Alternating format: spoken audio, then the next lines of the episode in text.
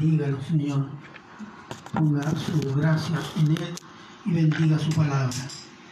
Padre eterno, quedamos a su disposición, Señor. En sus manos estamos y lo agradecemos todo siempre en Cristo Jesús. Amén.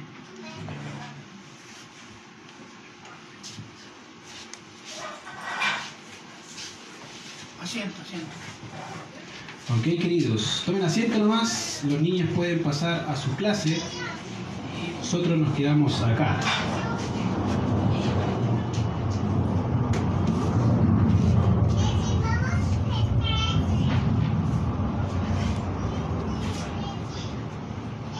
Ya. Génesis capítulo 6, ya estamos avanzando un poco más en el libro ah, y personalmente para mí ha sido una bendición recordar y repasar materia o estudio en realidad. En general, como ya les he comentado algunas veces, cuando hay gente que ah, está un poco desanimada con el estudio, empiezo por Génesis. A veces creo que los creyentes leen Génesis, pero lo leen ah, con los ojos cerrados. Básicamente, quiero decir con que leen rápido y no ven los detalles. Y el libro de Génesis, los detalles son las cosas interesantes. Y obviamente por eso he querido detener un poco más en ellos para poder eh, visualizar, que podamos verlo de mejor forma. Así que hoy nos toca hablar uno de los textos un poco más difíciles, o diría uno de los textos más difíciles del libro de Génesis. Génesis capítulo 6. Y siempre hay debate sobre eso. Eh, cuando uno empieza a estudiar en instituto en cosas de, la Biblia, empiezan los debates por ahí, Génesis 6. Así que en vista de eso vamos a, dedicarnos a estudiar un poco más lento este libro o este capítulo. Así que si tiene su Biblia a mano, acompáñeme ahí, Génesis capítulo 6, verso 1 al 3, y vamos a dedicarnos ahí un poco de este tiempo hoy. Dice así, aconteció que cuando comenzaron los hombres a multiplicarse sobre la faz o sobre la faz de la tierra, y le nacieron hijas, que viendo los hijos de Dios que las hijas de los hombres eran hermosas, tomaron para sí mujeres, escogiendo entre todas. Y dijo Jehová, no contenderá mi espíritu con el hombre para siempre, porque ciertamente él es carne, mas serán sus días 120 años. Ahora, algo interesante que pasa generalmente cuando somos niños, no sé, por lo menos yo a mí me pasaba, eh, a veces cuando nos contaban cuentos o veíamos películas, siempre habían ciertas frases al inicio. Y es interesante notarlo, todas las, todas las películas empiezan de la misma forma. ¿cierto? Y sobre todo las películas infantiles o los cuentos infantiles, casi la misma línea de inicio. O básicamente había una vez, ¿no? ¿se acuerdan? No? Siempre empezaban así, o las de Walt Disney, por lo menos las que yo veía, había una vez en un lugar, o algo muy parecido a eso, ah, como hace muchos, muchos años pasó, o vivía, ese tipo de introducción. Es interesante notarlo porque generalmente cuando se cuentan historias, uno entiende que son historias ficticias, ¿cierto? Son de Walt Disney o ese tipo de cuentos que sirven para que los niños puedan dormir. Pero acá tenemos algo interesante porque el escritor Moisés uh, utiliza una introducción algo distintiva a cualquier otra introducción. De hecho, empieza hablando, diciendo, aconteció que. Y me dice, ¿qué importa eso en realidad? ¿Un aconteció o no aconteció? Bueno, y es bastante importante esa palabra, porque básicamente, aunque las historias que nos contaban, como dije, eh, son historias de fantasía, eh, Dios comienza explicándonos que la historia que va a tratar a continuación no es fantasía. En realidad, la historia que va a empezar a relatar es una historia real, verídica, y que Dios nos está diciendo, mira, te voy a contar lo que pasó hace años atrás. Y como Dios no miente, no es fantasía. Ahora, si no me cree, voy a tener a otro testigo. La ley dice, la ley de Moisés dice que por dos o tres testigos conste toda palabra. Entonces voy a citar a otro testigo aparte de Dios, a su hijo. El Señor Jesucristo ocupó y citó este evento como un evento histórico. Así como los días de Noé se casaban y se daban en casamiento, así sucederá sobre esta generación. Básicamente lo que está haciendo el Señor Jesucristo ahí es dar un carácter histórico a lo que vamos a estar viendo hoy. Por lo tanto, querido, no piense que lo que vamos a ver hoy es ficción o ciencia ficción o es una de las típicas películas de Marvel. No, no, en realidad pasó. Entonces, obviamente Moisés queriendo enfatizar o decirnos, mira, va a pasar algo que es verdad, ocupa ahí una, una palabra que dice aconteció, que en el sentido estricto es la existencia de un acontecimiento que estremecerá a la humanidad. Esa es la idea. Te voy a contar un acontecimiento que estremeció a la humanidad y que la llevó a su destrucción. De manera que lo que vamos a leer, obviamente, eh, no sé si te va a animar, pero espero que sí, a ser obediente. Ahora, si dejamos o si nos enfocamos en lo que dice Génesis 6 o cómo nos dice Génesis 6, dice que esa generación parecería que todo era normal. De hecho, ¿se acuerdan de Lucas o en Mateo capítulo 24, verso 37, que es la cita que el Señor Jesucristo dice? Dice, porque como los días de Noé, antes del diluvio, estaban comiendo y bebiendo, casándose y dándose en casamiento hasta que el día hasta, que, hasta el día en que no entro en el arca. Básicamente, si leyéramos una introducción rápida, creo que esa sería bastante correcta. El problema es que te estoy diciendo básicamente que en el día de Noé era un día normal, como gente normal vive, se casan, tienen hijos, comen, se sacian, van a trabajar, hacen sus trabajos sin ningún problema, pasan aviones, así como hoy. Entonces, todas esas cosas era normal. No sé si era normal allá aviones, pero pajaritos sí, me imagino. Pero era normal. Ahora, eso es algo cotidiano. Y el Señor dice, así como los días de Noé se casaban, no hay ninguna cosa extraña. El problema es que Génesis 6 nos da más detalles. Y obviamente los detalles que nos dice Génesis 6 son interesantes. Mira lo que dice Génesis 6, eh, verso 1. Aconteció que cuando comenzaron los hombres a multiplicarse sobre la faz de la tierra, y le nacieron hijas, que viendo los hijos de Dios que las hijas de los hombres eran hermosas, tomaron para sí mujeres, escogiendo entre todas. Ahora, una vista superficial diría, bueno, no hay ningún problema en realidad, se están casando. ¿Cuál es el problema? Bueno, el problema en realidad no, se ve o pareciera no verse a simple vista, pero sí hay serios problemas. El versículo 1 nos muestra el contexto básicamente anterior al nacimiento de los hijos de Noé. Los que estuvieron el día miércoles se van a dar cuenta que el día miércoles pasado hablamos de Génesis 5. Génesis 5 dice, estas son las generaciones de Adán.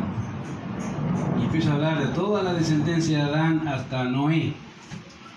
Y Génesis 6 nos está poniendo un poquito antes de que nazcan los hijos de Noé. Está contextualizando cómo irá al mundo los días de Noé. Y obviamente, fíjate que si nos fijamos en las palabras ahí que dicen cuando comenzaron los hombres a multiplicarse sobre la faz de la tierra, eso ya lo habíamos visto anteriormente, la parte del plan de Dios que la gente se multiplicara, ¿se acuerdan? Desde Génesis 1.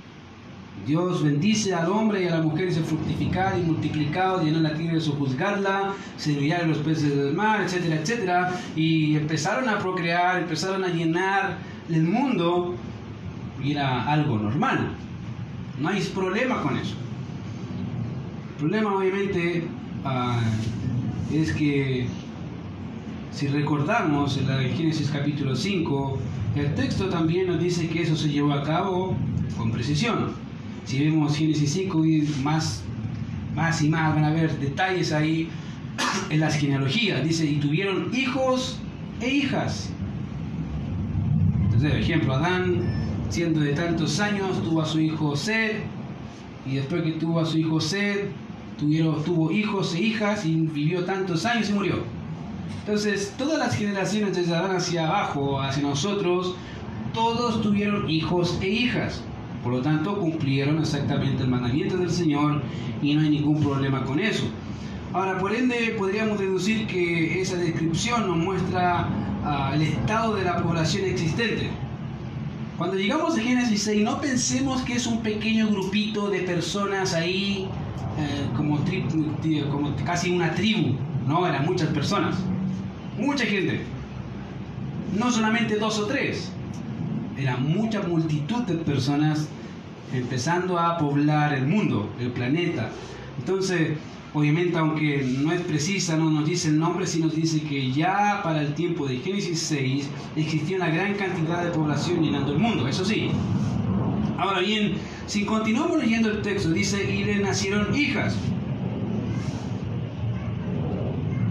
Cosa que ya mencioné, ¿cierto? Es natural los hombres de los matrimonios tengan hijos y a veces salgan hijas, ¿cierto? Obvio, es natural que salgan mujeres y no hay problema con eso, pero pareciera ser que el punto aquí tiene que ver con las mujeres. ¿Por qué el énfasis en las mujeres? A la hermana le digo al tiro que no hay nada en contra suya, por si acaso ya me están mirando así como, oh, ya, ¿qué iba a decir lo de mujeres? No, no voy a decir nada en contra de las mujeres, solo estoy diciendo que aquí pareciera que está hablando algo y está enfatizando algo de las mujeres. Pareciera. ¿Ya? Ahora, pareciera ser también que hasta este punto el ojo está puesto en un aspecto global. Tienen que pensar eso, está mirándose de arriba y están viendo básicamente todo el mundo. Ahora, el verso 2 nos pone un gran desafío, en realidad, como dije, interpretativo, porque aquí empieza un serio problema para los intérpretes. Hasta el verso 1, ningún problema. Pero el verso 2 ya empezamos con el problema. ¿Por qué? De hecho, miren lo que dice el texto. Dice, que viendo los hijos de Dios que las hijas de los hombres eran hermosas, tomaron para sí mujeres escogiendo entre todas. Ahora, lo más seguro es que muchos de nosotros van a pensar, ah, pero yo soy un hijo de Dios, soy un hombre. ¿Cuál es el problema? Buena pregunta. Ahora, vamos a dividir un poco la idea para que pueda entenderlo un poco mejor. La pregunta aquí tiene que ver quiénes son estos hijos de Dios y quiénes son estas mujeres. Y ahí está el problema. Ahora bien, las escrituras ocupan esta expresión para referirse a dos grandes grupos. Cuando hago esta expresión estoy hablando de los hijos de Dios. La Biblia ocupa esta terminología para dos grandes grupos. En primer lugar, la ocupa para referirse a los ángeles. Eso de verdad, sí, Job, capítulo 1. Job capítulo 1, verso 6, Job capítulo 2, verso 1, Job 38, 7. Todos esos textos hablan que los hijos de Dios son ángeles. Ahora, si no me creen, miren lo que dice Job capítulo 1, verso 6. Si tienen su Biblia a mano, Job capítulo 1, verso 6. Job 1, 6. Dice así. Un día vinieron a presentarse delante de Jehová, los, eh, delante de Jehová los hijos de Dios, entre los cuales estaba también nuestro compadre, ¿cierto? Nuestro enemigo, Satanás. Ahí estaban. ¿Quiénes son nuestros hijos de Dios? Son ángeles. Entonces, el término hijo de Dios se le da también a los ángeles. Ahora, vamos a ver otro texto para confirmarlo. Job capítulo 38, verso 7.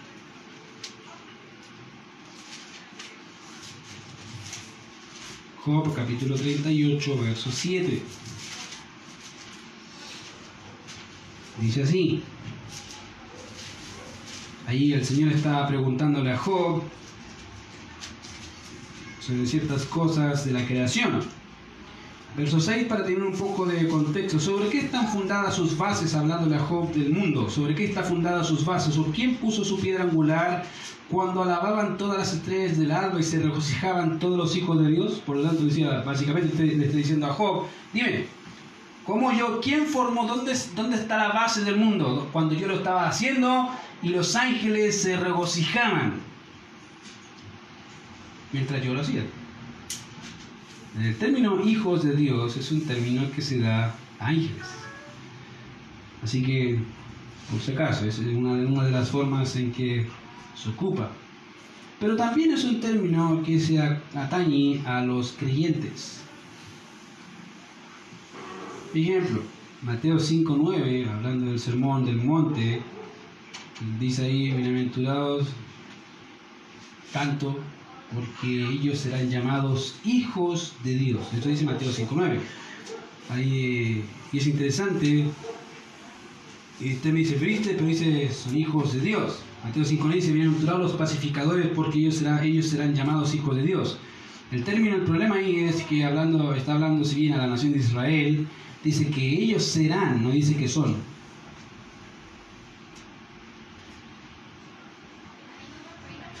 En el futuro, en el reino del, del Señor Jesucristo, la nación de Israel será llamada hijos de Dios. Y así hay muchos textos también hablando de los creyentes en la actualidad que se les hijos de Dios. Textos conocidos como ejemplo, Juan 1.12, más a todos los, los, que le recibieron, a los que creen en su nombre, se le dio la potestad de ser hechos hijos de Dios, etcétera, etcétera. Hay muchos textos, así que ahí tiene un ejemplo. Por lo tanto, el término hijo de Dios se refiere a dos grandes grupos, ángeles y hombres redimidos. La pregunta entonces, ¿a qué se refiere Génesis 6 cuando dice hijos de Dios?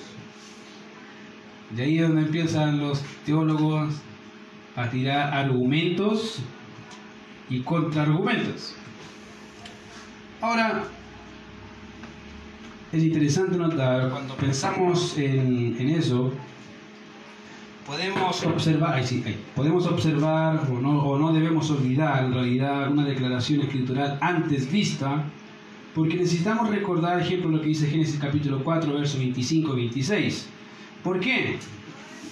Porque este es uno de los argumentos que también se ocupan. Dice ahí, y conoció de nuevo a Adán a su mujer, la cual dio a luz a su hijo, y llamó su nombre Set, porque Dios, dijo ella, me ha sustituido, sustituido otro hijo en lugar de Abel, a quien mató Caín. Y también nació un hijo y llamó su nombre Enos. Presten atención. Entonces los hombres comenzaron a invocar el nombre de Jehová. Ahora, no se pierda, presta atención. De manera que la descendencia de Génesis 6 nos habla de una descendencia piadosa, y en realidad lo es. El miércoles pasado vimos que hay un hombre destacable en esa descendencia piadosa llamado Enoch. ¿Se acuerda? La Biblia dice que, que Enoch caminó con Dios. No, ese no. Bueno, también camina con Dios, pero este de acá, que camina con, caminó con Dios 300 años y desapareció, dice el texto, porque se lo llevó Dios. Y ahí fue el epítome de la piedad, en realidad. Porque fue el primero de, los dos hombres que se fueron a la presencia de Dios sin ver muerte. Uno fue Enoch y otro fue Elías. Por lo tanto, esa descendencia en realidad sí buscó a Dios, sí empezó a invocar el nombre del Señor. De manera que según el contexto inmediato del libro de Génesis, pareciera decirnos que el término hijo de Dios, descrito en Génesis 6, verso 2, bien podría referirse a los hombres. Ahora, les dije, pareciera, presta atención, no, fue, no a decir que el regalo dijo, dijo que eran hijos, no, estoy diciendo pareciera. Énfasis. Ya. Pareciera ser o pareciera referirse a los hombres piadosos de la descendencia setita. Pero hay un problema, obviamente, al considerar esta opción. En primer lugar, no existe ningún texto del Antiguo Testamento que haga referencia a los hombres con este calificativo como hijos de Dios. No hay ninguno. Solo aparece con respecto a ángeles. ¿Cuándo aparece el calificativo como hijos de Dios en el Nuevo Testamento? A hombres, ahí recién. Antes no aparece. Entonces, si fueran hombres sería raro. Y no hay ninguna otra referencia. Y en segundo lugar, hay un texto, hay texto en realidad, que, que no podemos olvidar para poder entender, obviamente, a cabalidad lo que dice Génesis 6. Uno de ellos es, obviamente, Judas 6. Miren lo que dice Judas 6. Ya, digo Judas 6 porque es un puro capítulo, así que el verso 6, ahí si tienen su Biblia ahí, casi al final de su Biblia, antes del Apocalipsis, dice Judas, de ahí. Judas capítulo 1, verso 6, dice así. Y a los ángeles que no guardaron su dignidad, sino que abandonaron su propia morada, los ha guardado bajo oscuridad y prisiones eternas para el juicio del gran día. Como Sodoma y Gomorra y las ciudades vecinas, las cuales de la misma manera que aquellos, hablando de los ángeles, habiendo fornicado ido en pos de vicio de contra naturaleza, fueron puestas, por ejemplo, sufriendo el castigo del fuego eterno. Ahora, Presta atención, querido.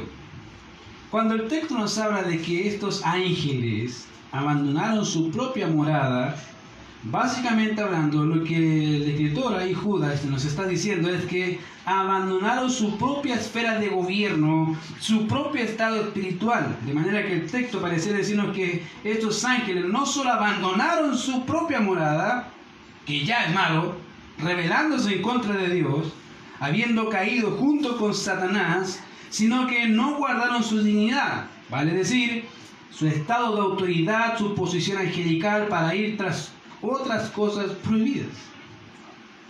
Querido, estos ángeles no solamente cayeron con Satanás en Génesis 2, sino que estos ángeles dijeron, ok, ah, mira, caímos. Y Satanás dijo, mira, hagamos esto. ¿Qué vamos a hacer, Satanás?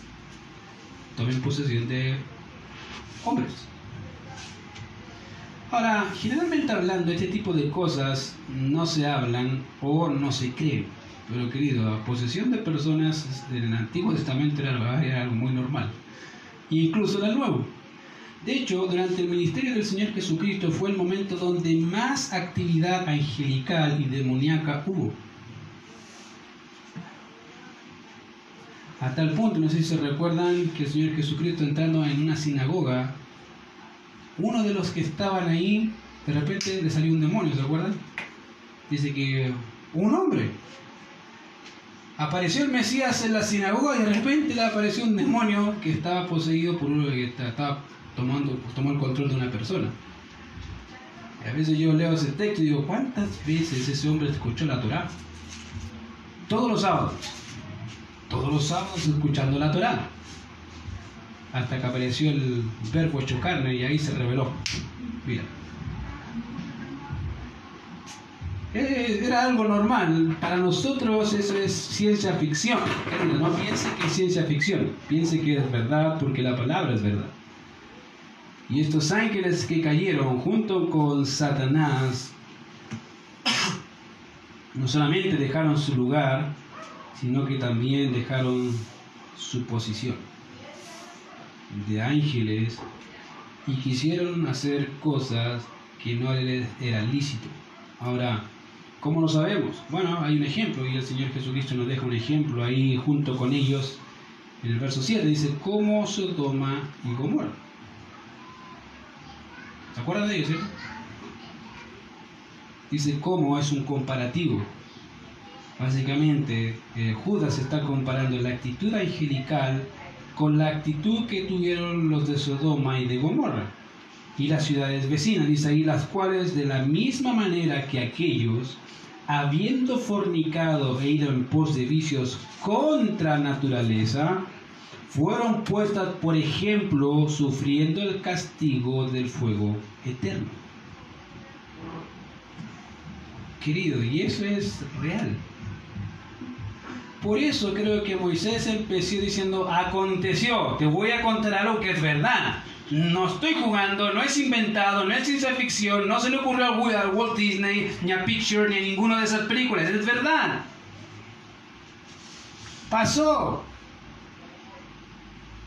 Ángeles tomaron posesión de hombres y escogieron a mujeres. Ahora, ¿cómo será eso? No tengo idea, querido y no quiero verlo tampoco. Pero eso pasó con estos ángeles caídos llamados demonios. Por lo tanto, los hijos de Dios eran hombres poseídos por demonios que en busca de pervertir el plan de Dios tomaron posesión de cuerpos de hombres y de esa manera poder llegarse a mujeres. Ahora, podríamos pensar que querían placer. En realidad, los demonios nunca quieren placer por placer, siempre quieren hacer algo en contra de la naturaleza o del plan de Dios. Siempre ese es el propósito final ir en contra de lo que Dios ha, ha hecho y quiere. No importa cómo sea, no importa lo que tenga que hacer. De aquí vemos hasta qué punto fueron capaces de llegar. Queridos, si Dios en un instante le, le diera la mano a Satanás y dijera, ok, te doy un segundo para matar a cualquiera de mis hijos, te digo que ya estaríamos muertos. Él no es piadoso. Si pudiera hacerlo, lo hace. Y no hay problema. Por otro lado, tenemos a las hijas de los hombres. ¿Quiénes son estas mujeres? Bueno, en este punto podríamos pensar que la expresión nos habla de todas las mujeres, en realidad, tanto de la descendencia setita como de la descendencia cainita, obviamente que ellos produjeron. De manera que estos hombres poseídos tomaron para sí mujeres de los hijos de los hombres y esto provocó una respuesta de Dios en juicio en contra de los ángeles y en contra de los hombres. ¿Por qué en contra de los hombres? Diría, pero ¿por qué si fueron los ángeles? Porque los hombres participaron de la actividad. Querido, cada vez que los hombres participan de las obras de Satanás, no solo muestran a quién pertenecen, sino muestran en realidad que quieren rebelarse en contra de Dios. Fíjate en Apocalipsis, fíjate en otros textos. Vas a notar que cada vez que hay una posesión, cada vez que hay un actuar de Satanás, siempre detrás de ellos hay gentes, personas. Siempre. Siempre los hay. Si no me crees, lee Apocalipsis todo porque te vas a dar cuenta que hay gente, mucho, el mundo entero va a seguir a, Satanás. Lo va a adorar y lo va a servir y eso obviamente trae consecuencias sobre el mundo entero. Ahora, fíjate que el texto sigue en nuestra Biblia. Y Dios dispone de una respuesta en virtud del cual Obviamente se han tomado algunas interpretaciones, diría que chistosas, pero lamentablemente malas. Dice ahí el Señor, no contenderá mi espíritu con el hombre para siempre, porque ciertamente les carne, más serán sus días 120 años. Ahora, una cosa, queridos, es que haya una actividad demoníaca y otra cosa es que la gente participe. Y a veces el creyente participa en su carne también de las obras del diablo. Obviamente, si bien no podemos ser, diríamos, poseídos, pero sí podemos ser influenciados. ¿Cierto? Es, parte de la ley ah, que tenemos que sobrellevar. Los deseos de los ojos, los deseos de la carne, la vanagloria de la vida, los deseos del mundo y el diablo. Aunque generalmente él no actúa mucho mm, de forma directa nos deja, nos pone la carnada. Generalmente lo hace así, te ponen la carnada y tú picas. Tu propia, tu propia concupiscencia hace el trabajo. Hasta el punto que a veces yo creo que Satanás, un buen chileno, tiene las orejas rojas porque de tanto que lo pelamos, mira Satanás, y Satanás yo creo que dice yo no hice nada, mira, me acusa a mí, él fue y me fue su carne y me echa la culpa a mí. ¿Por qué? Porque es fácil culpar, esa es la tendencia dinámica, culpamos a, otro y si no puedo culpar a mi señor, a mi hijo, a mi nieto, Satanás, él tiene la culpa. Yo creo que Satanás obviamente a veces no tiene nada que ver. Eh, a veces somos nuestros propios pecados, nuestra propia maldad que no nos deja ver que somos nosotros. Nos enseguecimos. Y obviamente, querido, eso es algo que pasa pero peor aún en aquellos que no conocen del Señor. Ahí están totalmente vulnerables.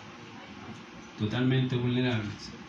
Me recuerdo en una ocasión, hace años atrás, cuando llevaba poco tiempo de creyente, justo lo, me acuerdo como si fuese ayer, porque fue la única experiencia y no quiero tener otra, algo rara, diría yo. Justo fuimos a evangelizar con un hermano en una plaza y había una familia, había, me acuerdo, un matrimonio con un pequeño bebé y una adolescente, más o menos, jovencita, diría adolescente, era amigo, amiga de ellos. Y recuerdo muy bien esa vez que empezamos, le dije, le dije a este hermano, ¿sabes qué? Enfoquémonos en la familia, la niña déjala de lado, no, no importa, enfócate en la familia, no. Ok, empezamos a hablar con la familia, y estábamos tan bien predicando hasta que la niña, esta adolescente, introdujo una pregunta y nos desvió así del tema. La pregunta que ella nos hizo fue, y nos dijo, ¿saben qué? Creo que estoy endemoniada. Ya dije, ya. Y en mi mente, recién como dije, ya está mintiendo, ya se, ya se cree que está con los demonios, ya. Y empezamos a preguntar, ¿por qué? Y ella nos dijo, bueno, lo que pasa es que en mi casa hacen brujería. De hecho, debajo de mi cama hay un, penta, hay un pentagrama y empezó a explicar todas sus cosas que hacían en sus casas. Ya y dije, bueno, justo con este hermano empezamos a conversar un poco de Biblia y lo que hacíamos básicamente era abrir la Biblia y empezar a leer. Y cada vez, cada vez que le abríamos la Biblia, la niña nos miraba los ojos y ella tenía los ojos blancos y nos miraba. Oh, lo que con el hermano fue la vez que yo dije, no sé cómo orábamos y hablábamos al mismo tiempo, los dos. Después conversamos con el hermano de la experiencia y hablábamos y orábamos, orábamos y así citándole pura Biblia, Biblia, Biblia, el pasaje de texto donde veíamos en realidad, diciéndole a ella, ¿sabes qué? Que Dios tiene más poder que Satanás. Y mira, míralo, míralo, míralo, mira. Pesan muchos textos y llegamos a un punto de pero dinos, ¿qué piensas de Dios? Y ella dijo, yo creo que Satanás tiene más poder que Dios. Bueno, te voy a demostrar que no. Y cada vez, de verdad, cada vez que le abríamos los textos bíblicos, pasaba exactamente lo mismo. La niña se iba, ojos blancos, te miraba fijamente y cuando dejábamos de citar Biblia, reaccionaba y seguía conversando. Bueno, a la larga la niña no quiso creer que Dios tenía más poder. Nunca lo creyó. Ahora, ¿por qué les cuento eso? Porque quiero decirles que en realidad, querido, tenemos una lucha que no es con hombres. La Biblia dice que no tenemos lucha contra sangre y carne, sino contra principados y potestades. Y en realidad eso es así, aunque pareciera que la lucha es con el hermano, con tu esposa, con tu padre, con tu hijo. No, no, no, querido, la, pelea no es con ellos. La pelea es con el que está detrás de ellos. Y a veces nos es difícil verlo.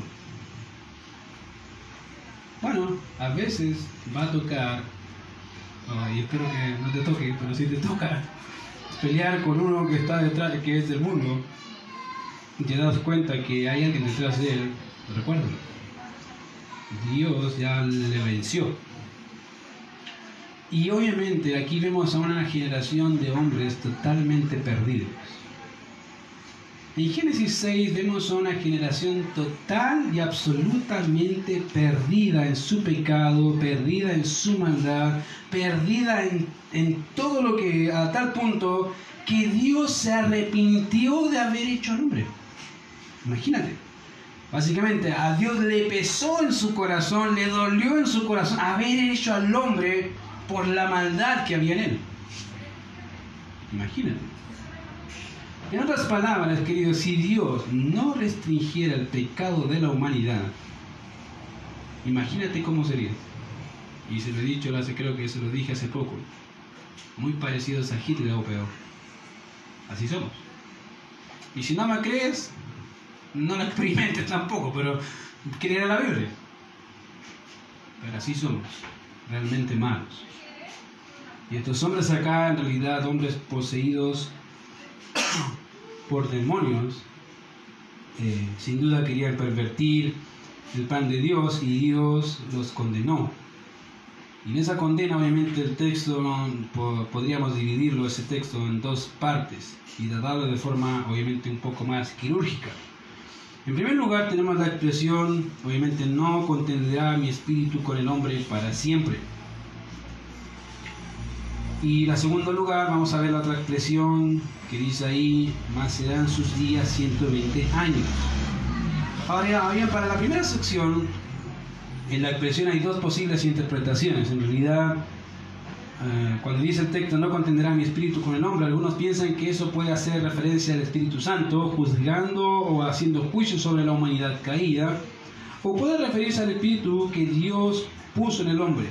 Eso es que no permanecería para siempre, de manera que se le daría un reposo de 120 años. Algunos piensan que ahí de ahí para adelante serían máximo 120 años y los hombres van a morir. Ya, eso no es, la, eso no es con lo correcto. Ya. Lo que sí es correcto es que el Espíritu Santo en la antigüedad tenía una actividad interesante. Básicamente el Espíritu Santo era el quien juzgaba o hacía juicio en realidad en la humanidad. ¿Se acuerdan de no? Dice ahí, dice pregonero de qué? De justicia. ¿Qué, es, qué hace un pregonero? Pregona, ¿qué, ¿qué significa pregonar? Gritar, anunciar, ¿cierto? ¿Qué está denunciando? Pregonero de justicia diciendo, eso no se hace, eso es así, ¿eh? la ley, Dios dice. Querido, cuando hay gente así y hay maldad en el mundo, la gente no quiere oír. Oh, ya empezó el canuto evangélico este con su cosa, ¿no? Empiezan así. Ya se puso cristiano, en luz divina. Bueno, a mí me dicen así en el trabajo, me hacen reír, reír porque yo también les pongo sobrenombre, pero a mí me dicen luz divina, ya luz divina, ya empezó. Me da exactamente lo mismo, porque ya me hacen reír, pero yo también les digo su sobrenombre. Por, por cariño y por todo, ellos lo hacen también por cariño. Pero ellos saben muy bien lo que creo y lo que pienso. Ahora, estricto rigor, querido, cuando la luz aparece, los hombres impíos corren, no quieren escuchar. Y la Biblia dice que no, era pregonero de justicia. Fíjate, ¿justicia de qué? ¿Qué estaba haciendo no? Estaba anunciando la palabra de Dios desde ese tiempo. La pregunta es ¿por qué si se supone que toda la descendencia de Seth era piadosa? Sí, pero no era la única. Recuerden que había uno que se llamaba Lamec, de la descendencia de Caín, y no era, digamos, muy piadoso que digamos. Era impío a morir. Entonces en realidad ese pregonero de justicia estaba haciendo exactamente su trabajo, anunciando, proclamando al Dios vivo y verdadero.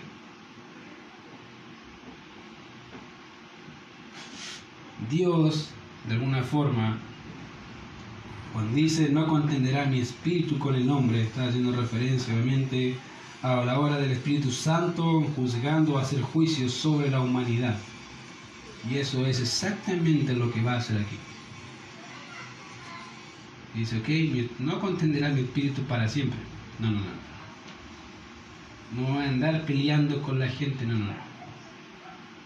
Querido, Dios es muy paciente. Yo creo que Dios es demasiado paciente, menos mal que yo no soy Dios. Pero Dios es muy paciente. Pero cuando a Dios se le acaba la paciencia, querido, aunque hagas lo que hagas, no cambia de opinión. Y es verdad. Él ahora está siendo paciente con el mundo. Paciente. Como diríamos, sumando puntos. A veces le digo a los hermanos, no, estáis sumando puntos. Ah, ya, tranquilo. Después me va a tocar a mí, tranquilo.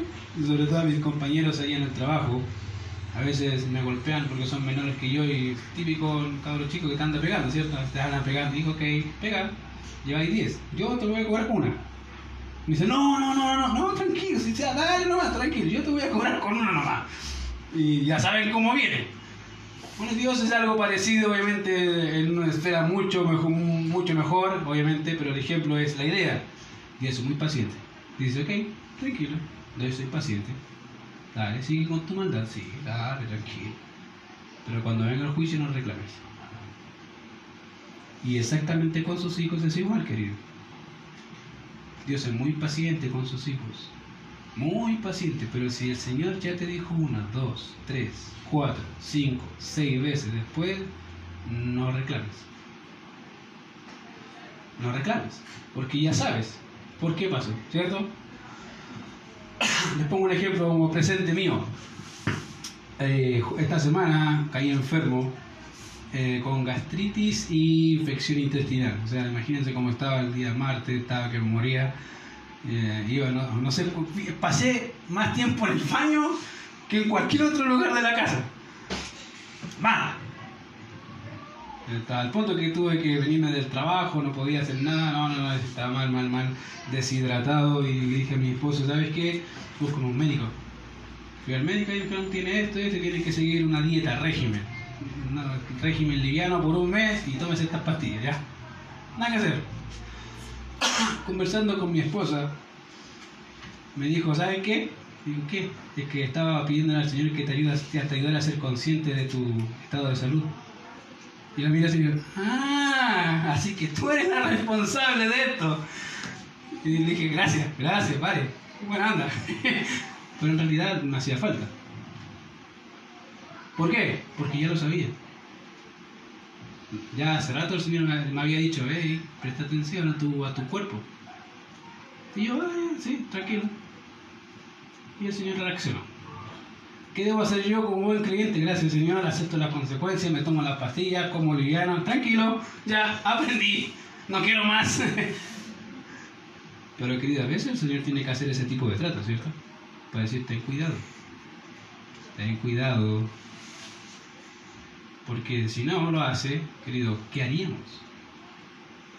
Imagínate algo tan normal como el cuerpo, la salud. Nadie pesca su salud, sobre todo los hombres, ¿cierto? Que le damos, ah, le damos, le damos, es como si fuese el cuerpo fuese una máquina, una máquina de, darle ¿no? ¿cierto? Hasta que dice, ya, tranquilo, ya, postrado, un bicho, un microbio, te, te mata a la cama ahí. Y te das cuenta que si no fuese porque Dios nos da la salud, no somos nada. Querido, es así.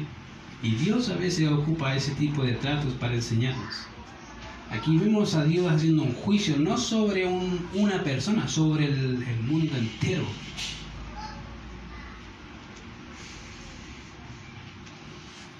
Fíjate que Dios hace un juicio sobre el mundo entero y obviamente con referencia a la segunda expresión cuando dice serán sus días 120 años, no está diciendo que ah, desde aquí para adelante son 120 años, no. ¿Cuánto tiempo vivió Jacob o Isaac?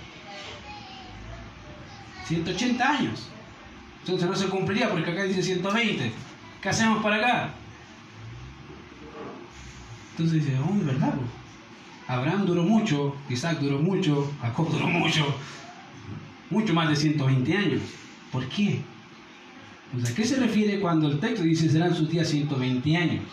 Lo que está diciendo el texto literal es que Dios le da a la humanidad 120 años para que se arrepienta.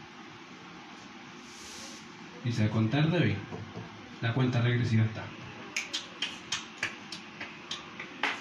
¿Cuánto tiempo se demoró Moisés, Noé en construir el arca? ¿Cuántos años? Son 100 años, queridos. Más o menos 100 años. Y 120 años. O sea, básicamente, en el momento en que se demoró Realmente no, en tener las herramientas, la madera y todo, fácilmente puede haber sido 120 años. Y cuando empezó el diluvio, se acabó. ¿Qué hizo Noé durante todo el tiempo?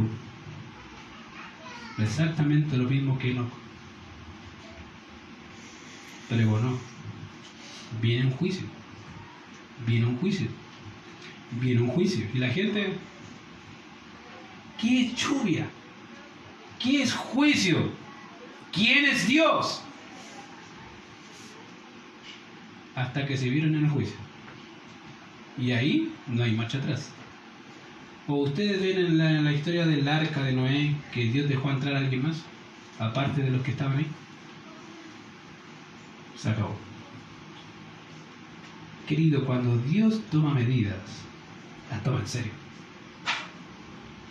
Dios da la oportunidad, fíjate, 120 años. Hoy diría ya 120 años que se conviertan, no sé, unos, unos 10, unos 15. Alguien que, uno, a una persona que le gusta que las cosas avancen, no sé, diría unos 50, unos 100. Ninguno, solamente 7. Que eran los familiares. sus hijos, la señora de sus hijos, su señora. Nadie más.